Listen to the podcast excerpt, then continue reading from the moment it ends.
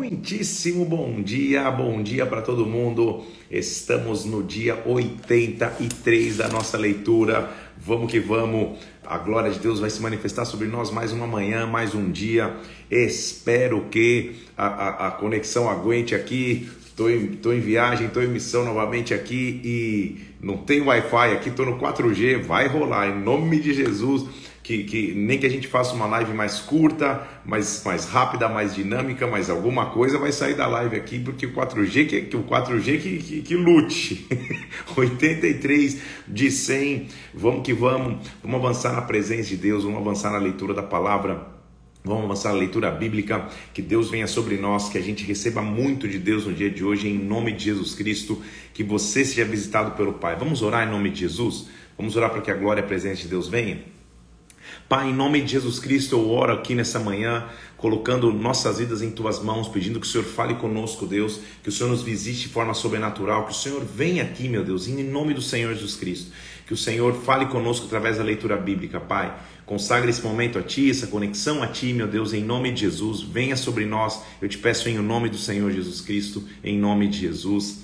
Amém e amém. Vamos que vamos então? Vamos avançar? Vamos avançar na leitura da palavra? Abra comigo aí, quero ver quem são os guerreiros que estão aí junto conosco nesse sábado de manhã na leitura bíblica. Abra comigo aí em Lucas, capítulo de número 22. Como já te disse, então, tô com, tô com conexão limitada aqui, tô, com, tô no 4G, mas tá rolando, né? Estão tão vivos aí, tá, tá, tá, tá junto, tá na glória aí, aleluia. Vamos que vamos. Então vamos que vamos que vamos é, eu, eu vou fazendo algumas, algumas partes, abrindo os comentários para ver se está rolando para você aí. O importante é que fique no ar aqui, suba no, no, no GTV, vai dar tudo certo em nome de Jesus. Vamos que vamos? Lucas capítulo 22, a palavra de Deus começa a nos mostrar aqui, e, e, e vou abrir aqui, 22, isso. O plano para tirar a vida de Jesus Cristo. Vamos que vamos. Vamos lá. Aleluia. A Páscoa estava próxima e Páscoa sempre foi um, um, uma festa que celebrava a passagem do povo de um estado para o outro. Desde, se você quer ouvir melhor sobre a minha palavra de Páscoa, assiste o, não lembro agora qual foi o dia da Páscoa, mas assiste o culto de domingo que eu preguei, os dois cultos de domingo que eu preguei na Páscoa, eu falei bastante sobre a Páscoa. A Páscoa sempre foi um momento de transição desde, desde a tradição judaica, agora Jesus Cristo vem estabelecer uma nova Páscoa. Ele seria o cordeiro entregue na Páscoa. Então, na, na, na festa da Páscoa, começa-se um plano para tirar a vida de Jesus Cristo.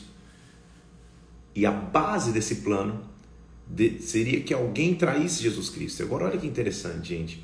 É, Jesus ele tem discernimento, sim ou não? Evidente que sim, ele é Jesus Cristo, ele não precisa nem de discernimento, ele é o discernimento. Só que ele, ele, ele dentro do seu time de 12, um escolhe traí-lo. Será que Jesus errou? Não, Jesus sabia que, que, que, que passaria por essa decepção. Para quê? Se tudo que ele viveu é modelo, muitas vezes próximo, próximo, próximo a você, você vai sofrer decepções. Não estou dizendo só traições. E, e, e, e, quando houver uma decepção próxima a você, é, primeiro procure restauração, procure que essa pessoa se reconstrua, procure que essa pessoa é, é, é, é cresça em Deus, porque há dois tipos de decepção em pessoas próximas. Há, é, há pessoas que nos decepcionam, como Pedro, que negou Jesus, mas recebeu restauração, perdão e continuou seu ministério, e há pessoas que nos decepcionam como Judas, são aquelas que nos vendem, nos traem, são desleais e, e muitas vezes passam a não caminhar mais conosco. Você só tem como líder saber discernir se do teu lado está um Pedro que viveu de maneira louca alguma história aí e está se recuperando, ou se do teu lado está um Judas. É só isso. Identificou que é um Pedro, reconstrua em nome de Jesus. Tudo bem? Só fazendo esse parênteses aqui. Então, e, e qual foi a base de Judas?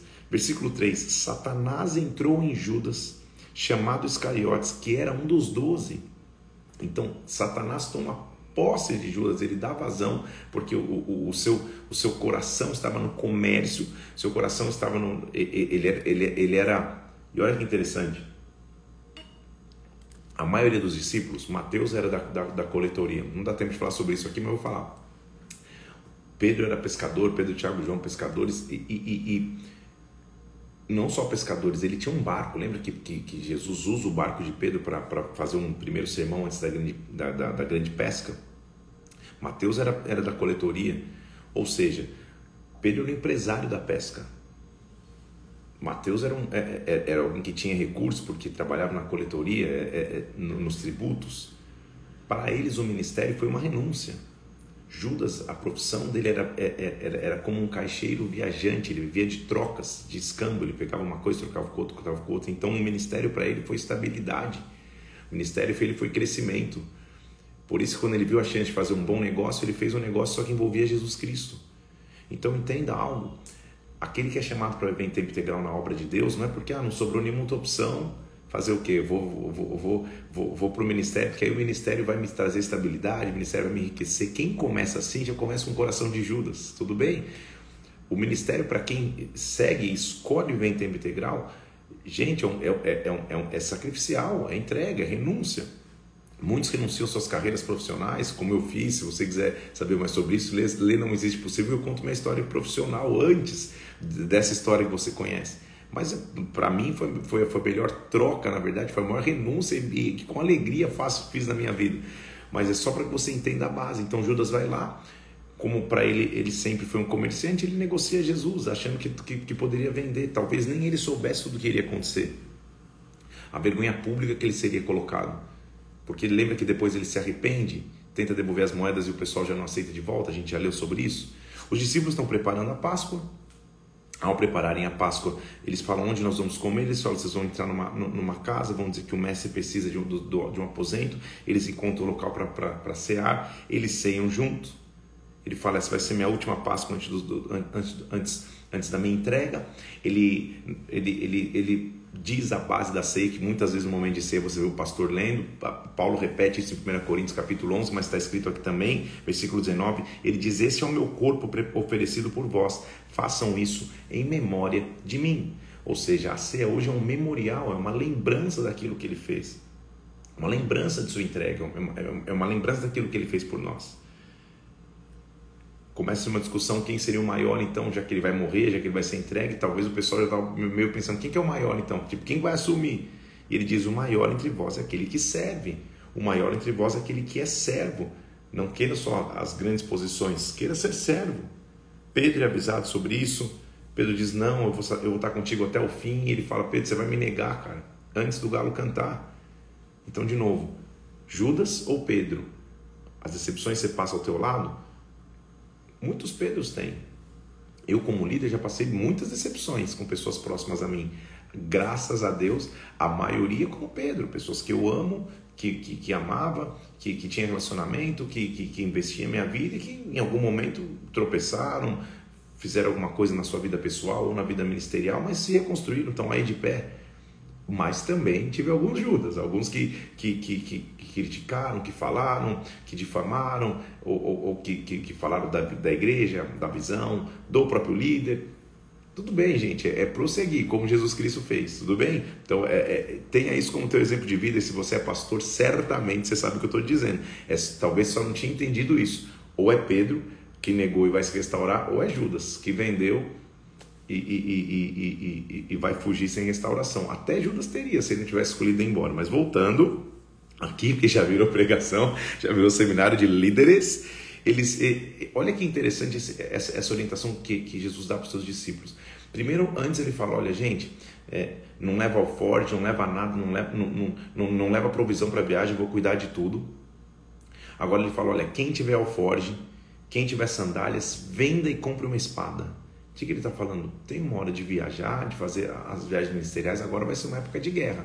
O pessoal chega lá, olha, é, tem duas espadas aqui. Ele fala, tá bom, já é suficiente. Como tem duas espadas? E já é suficiente. Não são 12 discípulos, na verdade 11 agora, né? Que Judas também, mas ainda está no time. Por que só duas?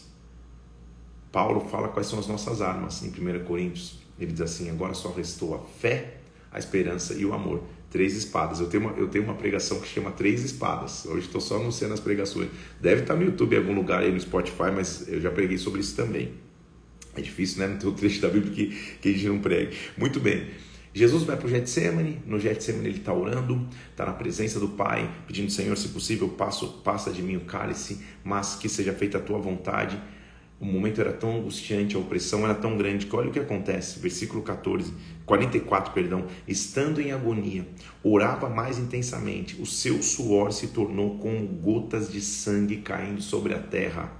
Ele ficou é, é, é, com tanta angústia. Há, há, estudos da medicina que você pode ler, e eu não tenho nada a ver com a área da, da saúde, não vou entrar tanto nessa área, mas que, que, que, que pode existir um nível de, de, de, de, de enfermidade, de angústia tão grande sobre alguém que, que realmente o suor pode se tornar sangue, mas é, é, na verdade o que ele está fazendo aqui é uma atitude profética, porque a primeira gota de sangue ninguém extraiu do meu do teu Senhor, ele entregou. A primícia de, de, de, da entrega é dele, não é de ninguém. Dali para frente o sangue ia jorrar, ele ia levar chicotada, ele ia ser pregado na cruz, pregos vão traspassar suas mãos, mas o primeiro sangue quem derramou foi ele, foi voluntário, não foi extraído. Isso é muito maravilhoso. Jesus é preso, ele é levado para a prisão, Judas o beija e ele olha, e ele olha no versículo 48 e fala assim: Judas, com um beijo você vai trair o filho do homem? Não é possível. Você escolheu o nosso código de ósculo, de afeto, nosso ósculo, porque é, é, é, o, o, é, o, o que nos faz ser conhecido é o amor que nós temos entre nós. Você me beija. Então Judas às vezes é assim, ele beija, mas trai, ok? Deixai, basta. Pedro pega a, a, a, a espada, é, corta a orelha do cara e Jesus fala: Deixa a espada.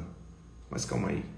Tô, é, é isso que eu falo na pregação. Ele não tinha mandado vender ao Ford pegar a espada, só que quando pega uma espada e fala guarda a espada, que espada é essa que ele estava dizendo então? Não era luta natural. Você não viu depois desse, desse texto aqui nenhum discípulo pegando a espada na mão e lutando.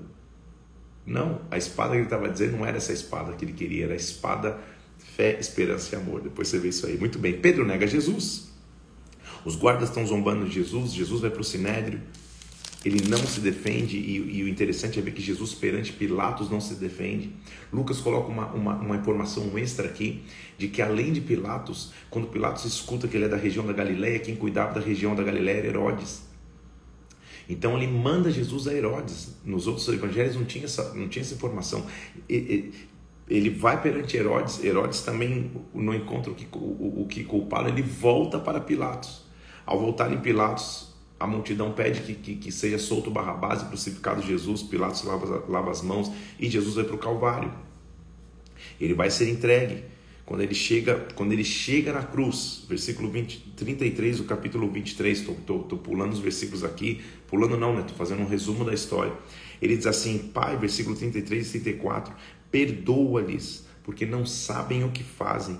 Repartindo as vestes dele, lançaram sortes Perdoa. Senhor, eles não sabem o que estão fazendo. Que Salvador maravilhoso é esse? Que em cima da cruz está ensinando a essência do perdão. Ele jamais pregaria o perdão 70 vezes 7, perdoar aquele que te oprime. O pessoal falando, aumenta a fé, não, perdão. E ele está mostrando a essência total do perdão. O pessoal está me, me crucificando, estão me levando para a cruz. Mas, Senhor, perdoa, porque eles não sabem o que fazem. O povo só observava, os soldados escarneciam, colocaram uma placa dizendo que ele era o rei dos judeus. Informação nova também aqui, que ao lado dele haviam dois malfeitores, que são a expressão daquilo que às vezes nós somos em Deus. O primeiro falou: calma aí, você não é o Cristo? Faz o que eu quero agora. Faz o que eu quero. Me tira daqui e salva você também. O outro fala: Senhor. O outro diz para o que estava reclamando: olha, versículo 40. Teme a Deus, pelo menos. Ele está igual, igual a sentença como nós. Jesus acrescentou para ele assim: Olha, na verdade, recebemos o nosso castigo merecido. O cara está falando lá, né? O, o, outro ladrão. Mas esse cara não fez mal nenhum. Jesus, lembra-te de mim quando, quando vier o teu reino. Ele falou: Hoje mesmo você vai estar comigo no paraíso. Hoje mesmo você vai estar comigo no paraíso, na presença de Deus. São dois posicionamentos. Ou você está ali é, só questionando Jesus e querendo que ele faça para você algo, ou você diz, Senhor, só lembra de mim na eternidade, é isso que eu quero, eu estou conseguindo para a eternidade, por isso esse cara é salvo, mesmo na última hora, mesmo que dá muitos ensinamentos aqui, só isso aqui dá um livro, gente, dá um estudo, como até a última hora Deus pode salvar alguém, como Deus perdoa, e, e para um cara ser crucificado naquela época o pecado era grave demais, perdoa um pecador extremo no último segundo, e como ele tem autoridade de nos levar ao céu através de sua morte e ressurreição. Jesus morre em cima da cruz, é, é, ele, grita: Nas tuas mãos entrego o meu espírito. O véu se rasga e ele é sepultado. Depois de morto, é sepultado. Estando sepultado, o capítulo 24 mostra que as mulheres vão até o túmulo com tudo aquilo que haviam preparado. A gente já leu isso nos outros evangelhos também. Quando eles chegam lá, um anjo diz, versículo 6: Ele não está aqui, mas ele ressuscitou. Elas entram, a pedra está removida, ele não está aqui, ele ressuscitou. Voltando ao túmulo, anunciaram as coisas aos onze. As palavras pareciam como um delírio. Pedro se levantou, correu ao sepulcro, não viu mais nada, retirou-se para casa, maravilhado do que tinha acontecido. Uma outra informação interessante também é mostrar como Jesus Cristo ele se preocupa conosco, gente. Porque naquele mesmo dia estavam a caminho de uma aldeia, versículo 3 do capítulo 24, chamada Emaús. Emaús era uma aldeia 11 quilômetros oposto de Jerusalém. Pô, Jesus acabou de ressuscitar, será que ele, será que ele não tem nada mais importante para fazer pra, e, e caminhar no sentido oposto? Que maravilha saber de um Jesus que sai do seu caminho natural, porque, poxa, ele vai ressuscitar, ele não vai ficar tanto tempo mais ressurreto na terra, ele vai subir aos céus. Ele tem muita coisa importante para fazer em Jerusalém: planejamento, board meeting com os, com, os, com, os, com os discípulos, sei lá. Não, ele vai buscar dois que estavam indo embora para Emaús. Tristes no caminho, falando: Poxa, a gente esperava que Jesus era, era aquele que, que faria uma revolução, que nos resgataria, papapá. Ele, a galera está andando, Jesus fica do lado deles. Eles eram discípulos de Jesus também, não dos dois, mas eram discípulos. Lembra que eu te falei que ele tinha uma, uma trupe ministerial que viajava com ele? Só que ali quem estava diante deles era o Jesus ressurreto. Eles não percebem que é Jesus, Jesus é, é, eles vão comentando tristes e Jesus ainda dá cidade desentendido. A pessoa fala, cara, você, onde, que, que, que, mundo, que, que mundo que você vive? Você não tem Insta, você não, você, você não sabe o que está acontecendo. Eles contam de Jesus, que, que, que, eles esperavam que ele seria um resgatador, mas que Jesus havia morrido. Jesus vai andando com eles ameaça a ir e o pessoal fala: Não, fica conosco, já está tarde, vem, vem, vem, vem tá conosco. Olha que, olha que interessante. Versículo 28 ele diz: Fica conosco, já é tarde, o dia reclina. Por quê? Porque Jesus no caminho, quando eles vão falando de, de, de, de, de, que eles esperavam que Jesus fosse um resgatador e Jesus, acabou, e, e Jesus acabou morrendo. Jesus no caminho começa a contar desde Moisés até Cristo. Ele conta a história bíblica. Você imagina que é ter um panorama bíblico, um panorama da história vindo de Jesus. E, e os caras estão ouvindo, e a história devia estar tão interessante que quando Jesus está indo embora, fala: Não, fica conosco, dorme aí, porque já está tarde, fica aí, tipo, continua a história. Só que quando eles estão juntos ali, versículo 29, eles pediram para Jesus ficar, no versículo 30, ele abençoou, pegando o pão, partiu e lhes deu. Quando Jesus parte o pão e lhes dá, eles já tinham visto aquela cena. Jesus já tinha partido o pão na multiplicação. Jesus tinha partido o pão na última ceia. Há linhas que, inclusive, aí são mais alegorias, falam: calma aí, cara, a mão de Jesus tinha sido ferido na cruz, eles viram as mãos feridas. Pode ser, porque lembra que lá na frente, quando, quando, quando Tomé duvida, ele fala: olha aqui, olha as minhas mãos, olha as minhas marcas, olha, olha sou eu, eu ressuscitei. Pode ser que sim, não dá para afirmar isso, mas quando eles viram as mãos partindo os pães, mãos que eles, que eles já tinham conhecido, os olhos deles se abriram, eles o reconheceram e ele desapareceu da presença deles.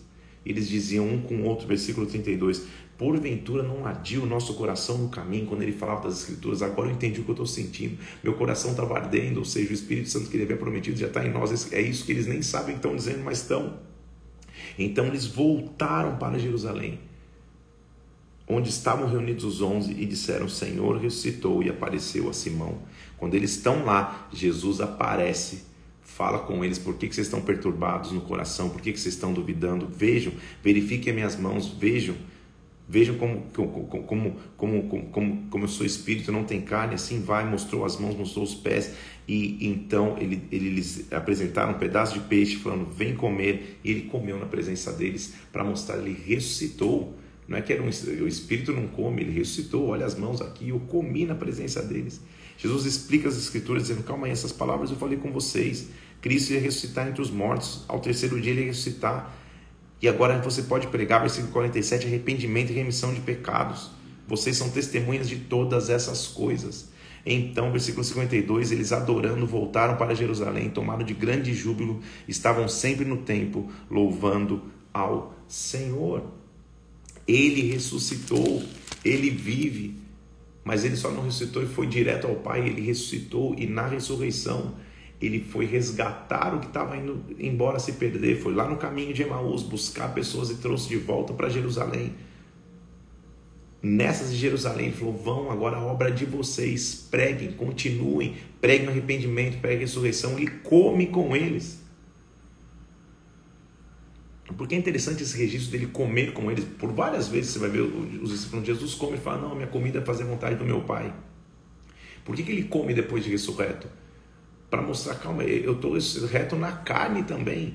Não é, não é só espiritualmente. Eu ressuscitei, meu corpo ressuscitou.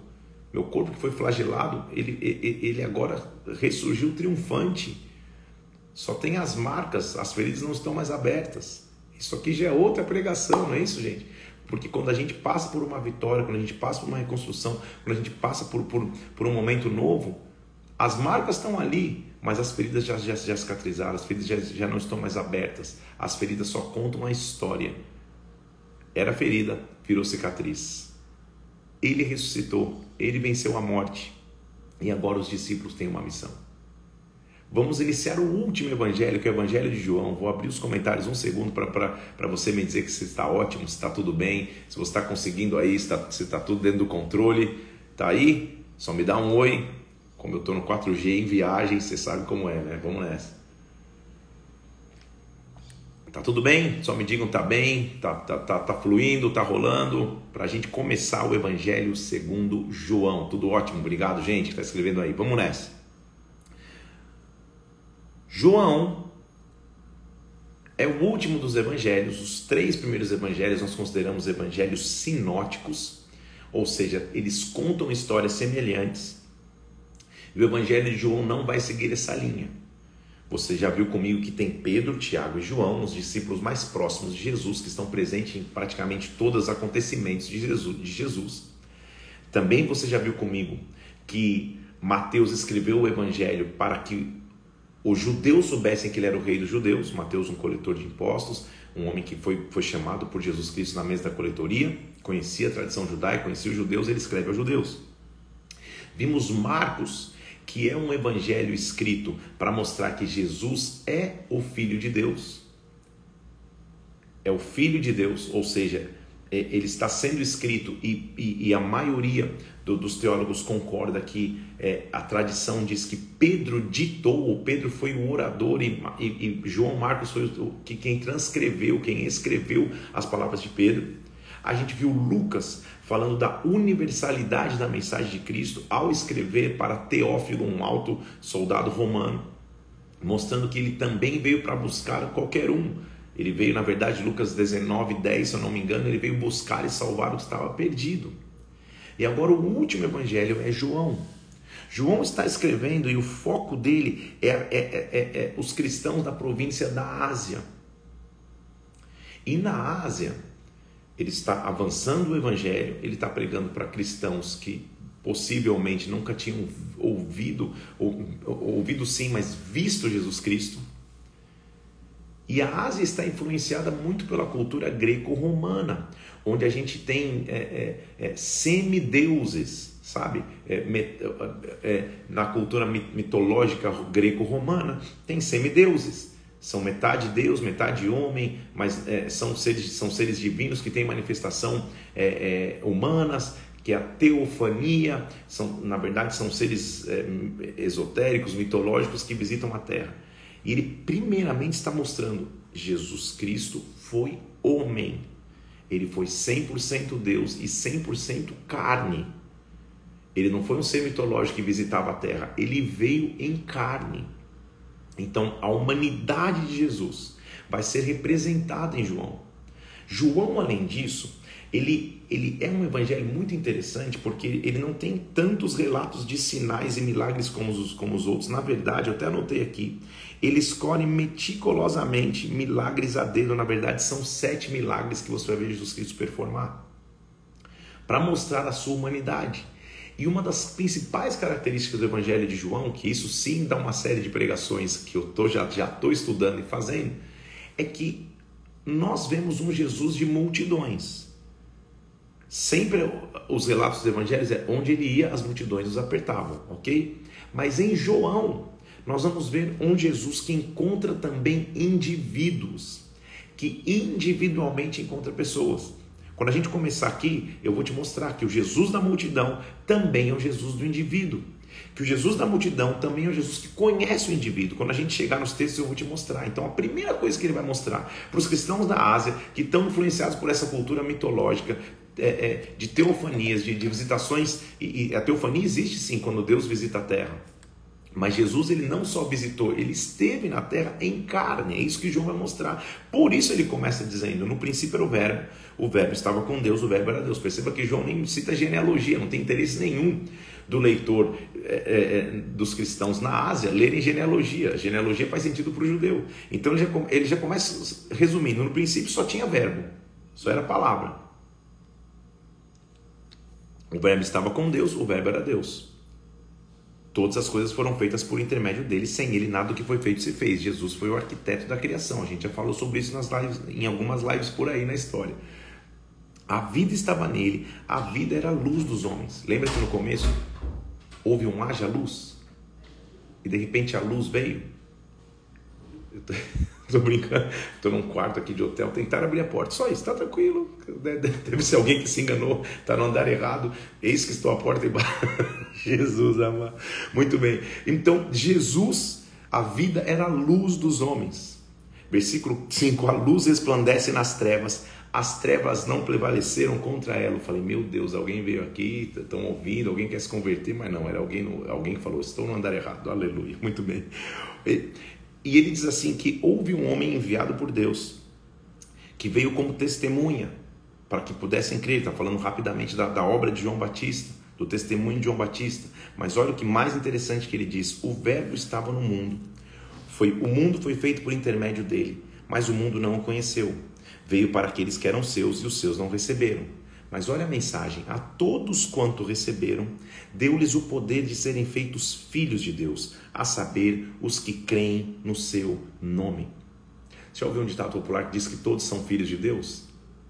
A todos o que o receberam podem ser chamados filhos de Deus.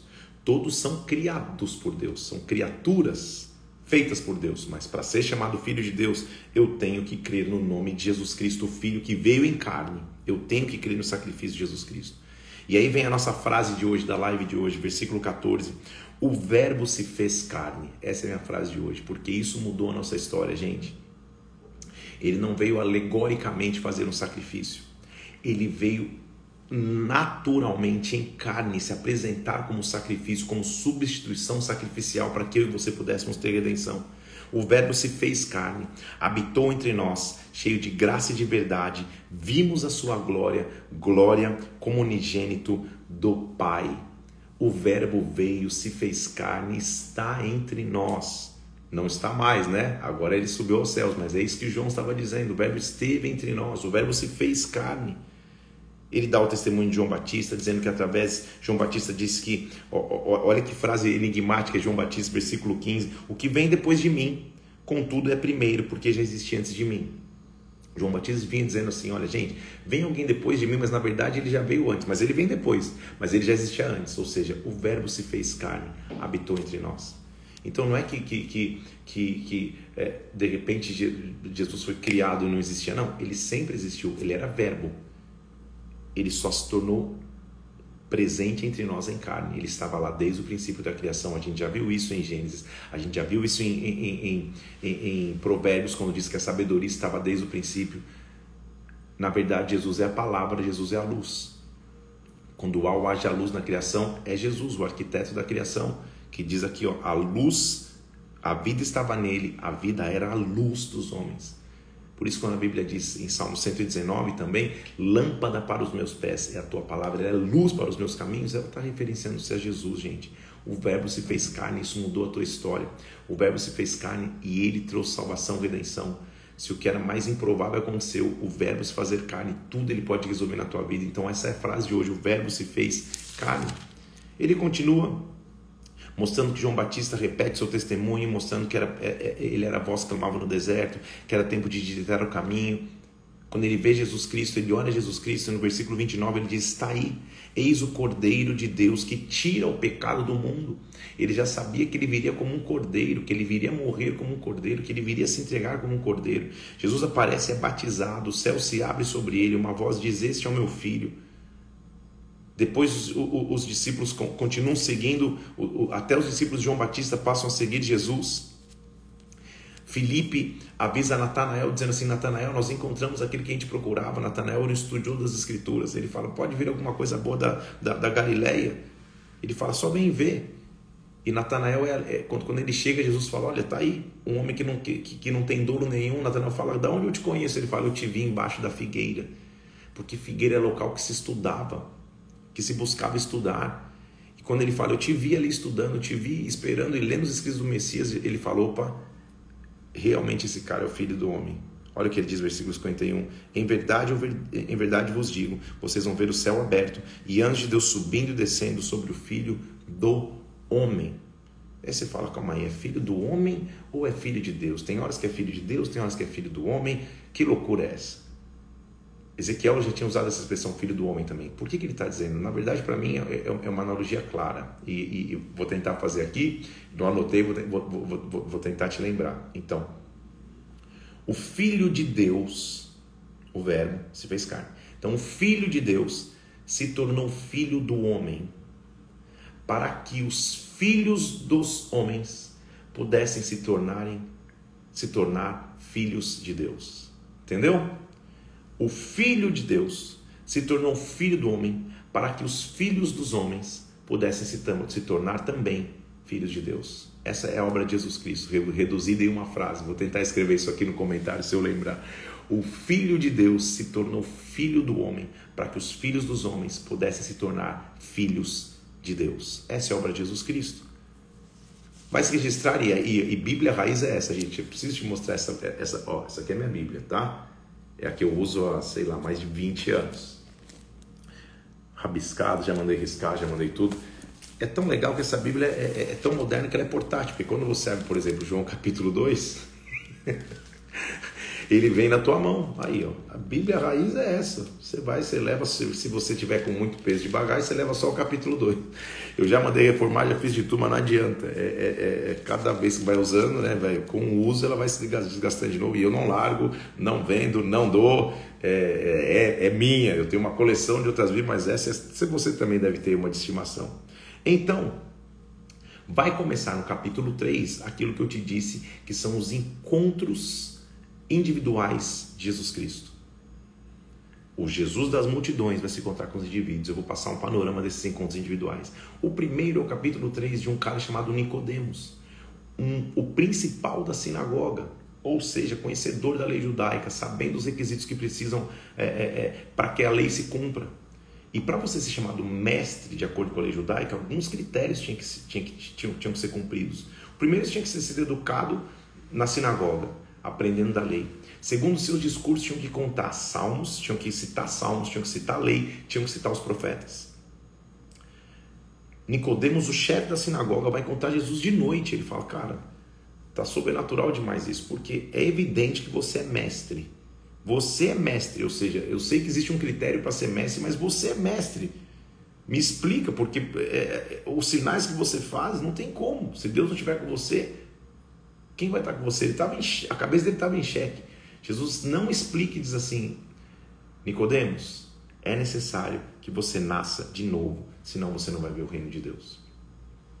Às vezes, erroneamente, nós pregamos esse texto e lemos esse texto achando que Jesus estava propondo salvação, nascer de novo no sentido de salvar. Nascer de novo, nesse caso aqui, não é salvação. Jesus não tinha nem morrido na cruz, como que ele vai, vai, vai propor salvação para alguém? O nascer de novo em Cristo hoje é reconhecer o sacrifício de Cristo na cruz e sua ressurreição. Esse nascer de novo aqui é mude a tua forma de pensar. Para de pensar só no natural, para de pensar nos, nos, nos, nas formas da lei, porque se você pensar naturalmente, ele pergunta: calma, mas eu, eu sou homem, como que eu vou voltar para o ventre da minha mãe? Ele fala: não pensa nisso, pensa no espírito, porque o que é nascido na carne é nascido na carne, o que é nascido no espírito é no espírito. Não fique admirado quando eu te digo que é importante nascer de novo, porque o vento sopra onde quer escuta a sua voz, você não sabe de onde vem, nem para onde ele vai. Assim é todo aquele que é nascido do Espírito. Então ele prega a Nicodemos. E a frase talvez a mais conhecida da história da humanidade, ou daquele que, que conhece a Bíblia, é João capítulo 3, versículo 16.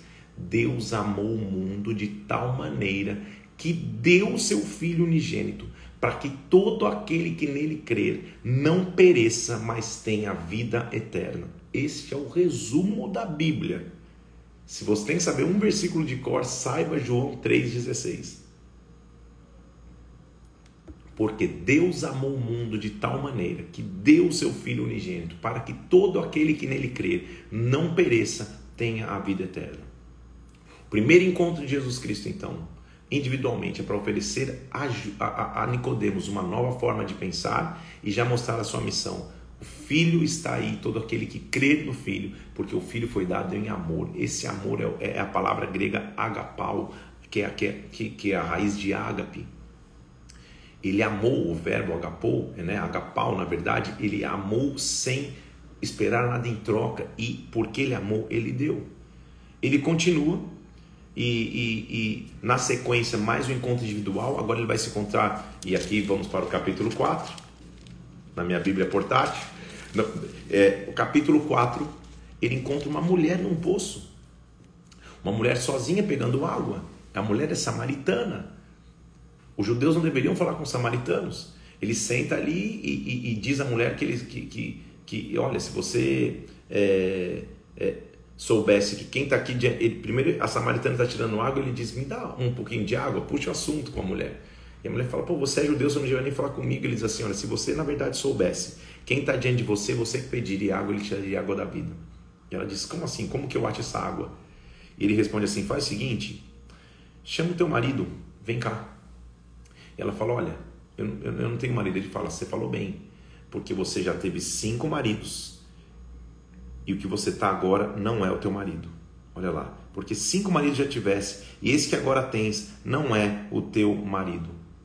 Quantos então? Cinco maridos e você está com um agora, ele não é o teu marido. São seis. Jesus era o sétimo. Sete na Bíblia é figura de plenitude e descanso.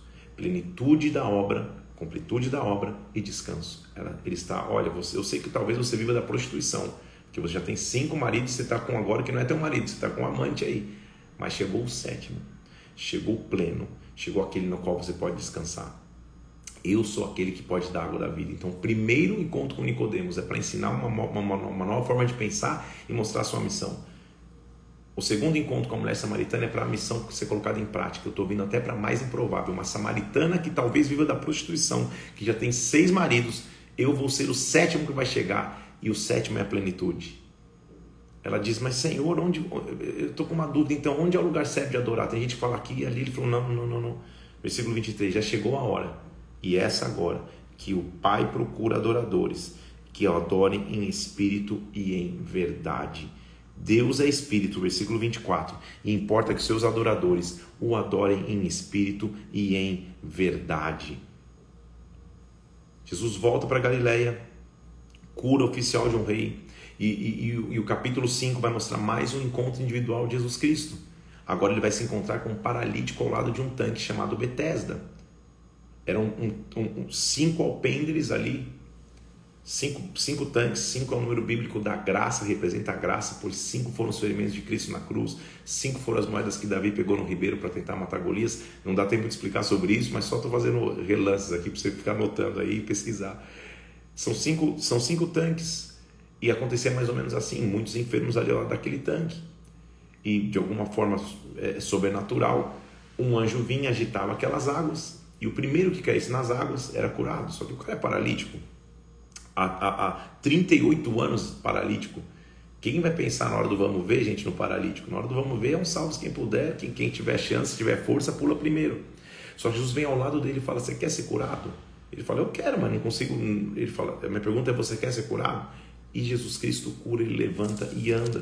Então, o terceiro encontro individual de Jesus Cristo com alguém é para olhar para o esquecido, para o excluído, para olhar para aquele que não está privilegiado e salvá-lo. Foi como ele já fez com a mulher. E ele já está.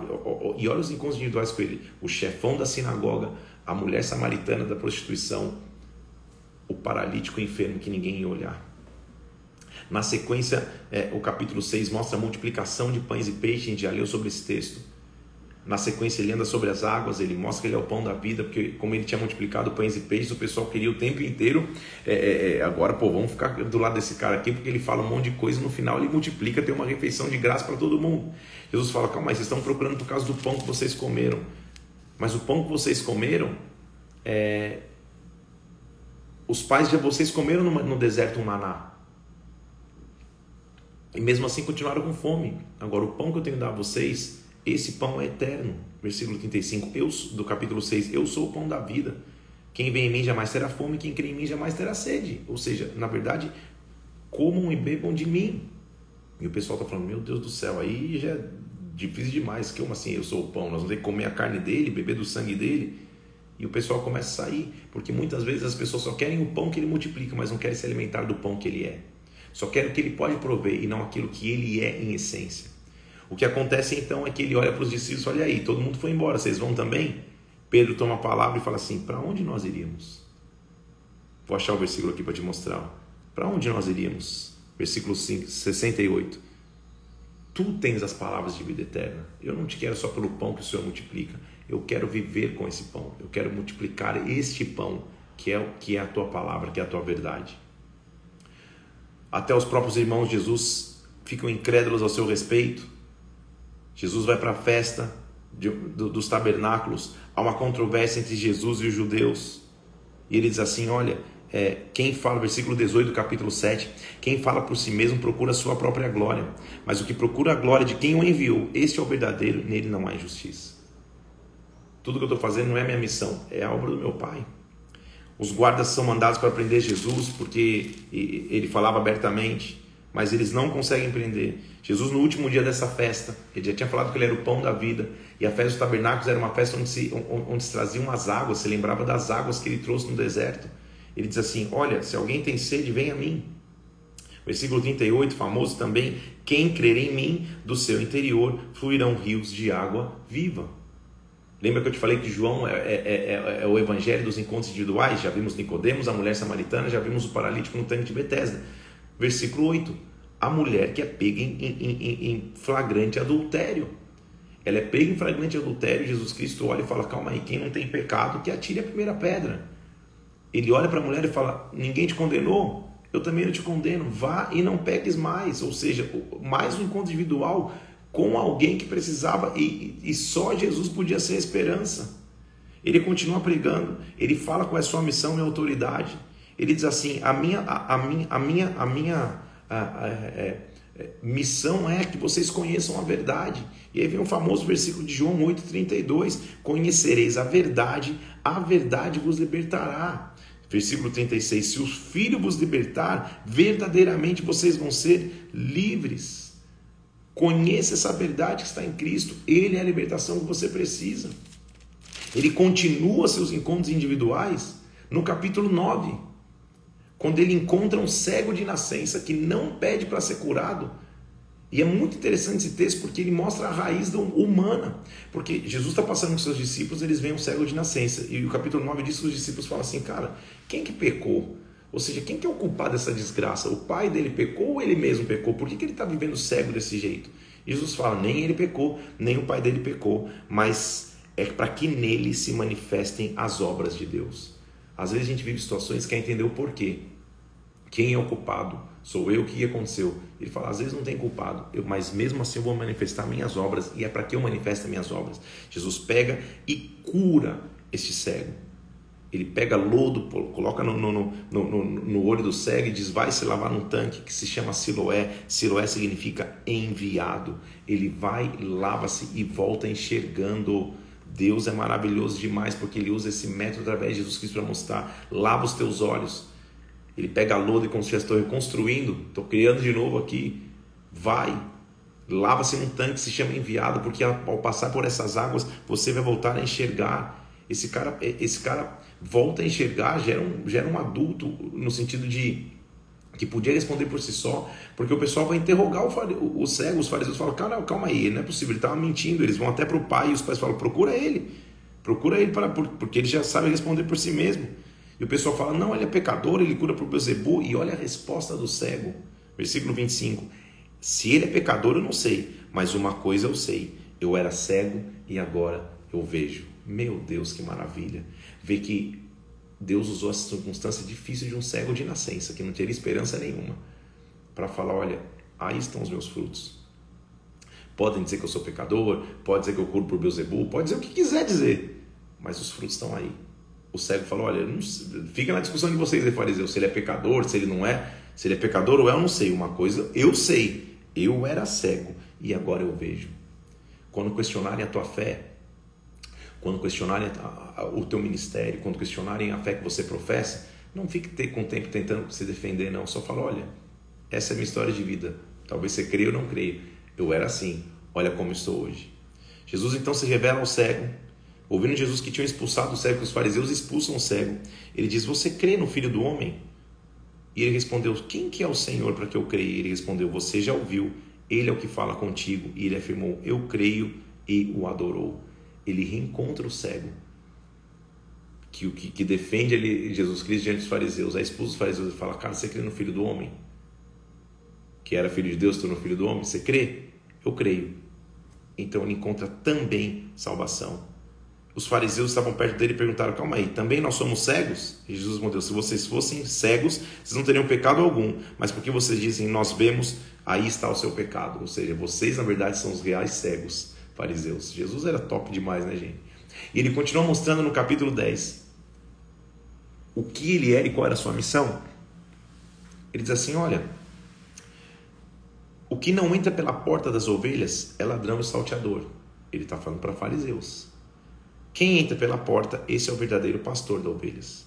O porteiro abre as portas, ele chama pelo nome e as ovelhas o seguem porque reconhecem a sua voz. Uma multidão seguia Jesus. Ele está falando dos fariseus, cara, o ladrão, ele não entra na porta. Ele tenta às vezes bater na porta, como aconteceu aqui hoje. Ele, ele tenta arrombar a porta, ele tenta pular a janela, alguma coisa ele faz. Agora, quando o porteiro vê o, verdadeiro pastor, ele abre a porta, o pastor brada e as ovelhas ouvem a voz do pastor. Muitos vieram antes de mim, sendo ladrões e salteadores. Está falando para fariseus, versículo 8. Mas as ovelhas não lhe deram ouvido. Eu sou a porta. Se alguém entrar por mim, será salvo entrará, sairá e estará pastagem. Olha que versículo famoso demais. O ladrão vem para roubar, matar e destruir. Eu vim, versículo 10, para que tenham vida e a tenham em abundância. Eu sou o bom pastor. O bom pastor dá a vida pelas ovelhas. A minha vida, versículo 18, ninguém tira de mim, eu espontaneamente a dou. Ele ia entregar sua vida, ele é interrogado na sequência. Quando ele é interrogado, ele fica quieto, ele não fala que ele é o Cristo. Você é o Cristo, ele fala, você que está dizendo, ele não falava abertamente. Já te expliquei o porquê ele não falava, para não morrer a pedradas. Ele vai nessa discussão e nós estamos para um dos últimos encontros individuais de Jesus Cristo que termina a nossa leitura de hoje. Ele vai se encontrar individualmente com Lázaro, mesmo Lázaro morto. Jesus está nessa discussão, é, falando com, com, com, os fariseus, repreendendo os fariseus, sendo interrogado. Chega uma notícia que Lázaro estava enfermo. Lázaro era irmão de Marta e Maria, que nós já vimos que era próximo a Jesus. Jesus às vezes ia na casa deles. Lembra que ele, que ele, que ele fala, Marta, fica calma, Maria tá, escolheu a melhor parte. Ele conhecia, uma família que ele conhecia. Quando ele escuta que ele está enfermo, ele ainda espera um tempo. Ele espera um pouquinho e quando ele chega no local, Lázaro morreu. Só que ele tinha avisado: essa enfermidade não é para a morte, versículo 4, mas para a glória de Deus, para que o nome do Filho de Deus seja glorificado. Então ele não perde, ele não, nada sai do controle dele. Porém, quando ele chega, Lázaro havia morrido. E quando ele chega ali, o pessoal falava: Ah, ele está tá dormindo, nós vamos despertá-lo, tudo bem. Quando ele chega lá, Claramente, Jesus diz a eles: Lázaro morreu, ele não está só dormindo. E o pessoal fala: então vamos lá, vamos morrer junto com ele. Agora a casa deu para todo mundo. Jesus chegou lá. Lázaro já estava sepultado havia quatro dias. Muitos judeus tinham vindo ter com Marta e Maria para consolar a respeito do seu irmão. Se Jesus vai logo no primeiro dia e ora pela enfermidade e a enfermidade é curada, é um milagre, é um nível de milagre. Mas Jesus espera quatro dias, o velório já está acontecendo, muitos judeus estão ali, o milagre aumentou de nível. Então, às vezes, quando você acha que Deus está demorando, quando a intervenção de Deus não chegou, Ele só está juntando mais testemunhas para o milagre. Ele só está fazendo o cenário do milagre virar maior ainda. O que acontece é, quando Marta soube que Jesus vinha, saiu ao seu encontro. Maria ficou sentada em casa. Marta falou a Jesus: Senhor, se você estivesse aqui, meu irmão não teria morrido. Senhor, foi tarde demais. Se o Senhor estivesse aqui, nada disso tinha acontecido. Às vezes é assim que a gente, a gente reage de uma luta. A gente fala, Senhor, e agora? Não tem mais, não, não, não tem mais solução. Ela disse, teu irmão vai ressurgir. Ela fala, eu sei. Vai, ele vai ressurgir na ressurreição do último dia, que era a doutrina que se cria. Ele fala, não, não, não, não, não. Versículo famosésimo também, 25 de, de João 11. Eu sou a ressurreição e a vida. Quem crê em mim, ainda que esteja morto, viverá, e todo que vive e crê em mim não morrerá. Você crê nisso? Ele manda chamar Maria. Maria vem, vem depressa ter com ele. Jesus não tinha ainda entrado na aldeia. Maria chega e ao ver, supondo que sai chorando, o pessoal vai junto, achando que ela é para o túmulo chorar. Quando, quando Maria chega, ela se lança aos pés de Jesus.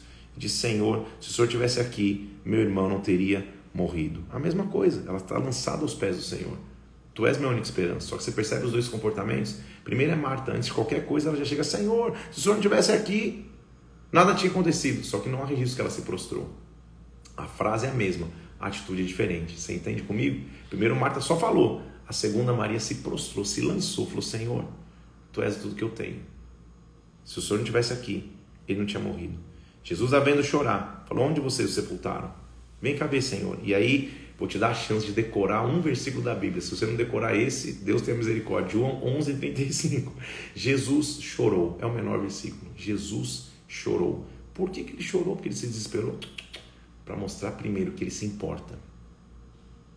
Para mostrar que, principalmente quando, quando, quando alguém falece próximo a você, não há problema chorar. Só que não acaba no choro o choro só marca uma nova estação. Agora, aquele que morreu em Cristo vive e, e vive eternamente. Ele chega diante do túmulo e fala: Tira a pedra. O pessoal fala: Ah, Senhor, tira mal, tira a pedra. Eu não te disse, versículo 40, que se você crer, você vai ver a glória de Deus? Então ele clama em alta voz: Lázaro, vem para fora. E Lázaro sai atado, ele manda desatá-lo e mais uma vez o poder de ressurreição de Jesus Cristo se manifesta. E muitos judeus que estavam ali para um velório, lembra que estavam aumentando o cenário para o milagre? Creram em Jesus Cristo. Os fariseus fazem até um plano para tentar matá-lo, não publicamente. Ele vai ser entregue para a morte, mas os seus encontros individuais foram transformadores. Tem mais alguns aqui que nós vamos ver no, no Evangelho de João. Nossa live continua no domingo Passamos aqui num panorama geral do que nós vimos até agora, quantas coisas ricas nós podemos viver e ver, quantas coisas ricas nós podemos ler. Ler os evangelhos é, é, é, é desafiador e, e, e, e enriquecedor demais, gente. Eu sei que Deus vai continuar falando contigo aí. Uma coisa você tem que lembrar de tudo que eu falei aqui: o Verbo se fez carne, ele veio de verdade, ele habitou entre nós, e porque ele veio, ele nos conhece individualmente. Não há luta que você passe na tua carne que Jesus Cristo não tenha conhecido para que tenha autoridade sobre elas. Então veja que coisa espetacular e coisa maravilhosa. Ele veio, ele se fez carne. Ele não é uma analogia, ele não é um quadro na parede, ele veio em carne. E porque o Verbo se fez carne, ele era filho de Deus, se tornou filho do homem, para que os filhos dos homens se tornassem filhos de Deus. Que Deus abençoe teu dia, que Deus abençoe tua, tua, tua história, que você seja muito cheio da presença de Deus, que a glória do, do Espírito Santo venha sobre ti, que você tenha um sábado muito abençoado. Estou hoje em Fortaleza, capital do Ceará. Vou pregar hoje à tarde aqui num congresso na, regional na Bola de Neve de Fortaleza. Não sei se tem vaga ainda, mas se você é de Fortaleza, procura, procura as redes sociais da Bola de Neve de Fortaleza e vem me conhecer, vem, vem, vem dar um oi para mim hoje à tarde aqui em Fortaleza. Vou pregar à tarde, vou estar à noite também no congresso. Vai ser bênção demais. E amanhã, à noite já estou no culto de Brasília também. Vamos nessa, que, que, que, que, que, que, que a glória de Deus se manifeste sobre a tua vida, que o Espírito Santo venha sobre ti, que você seja cheio da glória e da presença de Deus, que você tenha um sábado abençoado, um fim de semana abençoado. Nós nos vemos segunda-feira. Segunda-feira já vai ser o de 85 da nossa leitura. Vamos continuar João e vamos até o evangelho, vamos entrar, perdão, em Atos. Então fica na paz de Cristo, acompanhe os cultos na tua igreja aí, se você não tem, não, não tem a tua igreja, assiste os cultos de Brasília. Amanhã tem culto de Brasília em dois horários, 10 horas da manhã e 19 horas. Vamos estar juntos nesses cultos aí, 10 da manhã e 19 horas. O link está no YouTube aqui do, do, do, do, meu Instagram, o link do YouTube está aqui, ou então você digita Felipe Parente ali, vai cair no, no meu canal do YouTube. Que Deus te abençoe, fique na paz de Cristo. O Verbo se fez carne ele transformou a minha vida e a tua história. Vou subir agora a bomba de comentar ali. O Verbo se fez carne. Essa é a transformação que você precisava. Deus te abençoe. Até segunda-feira, sete horas da manhã. Deus te abençoe.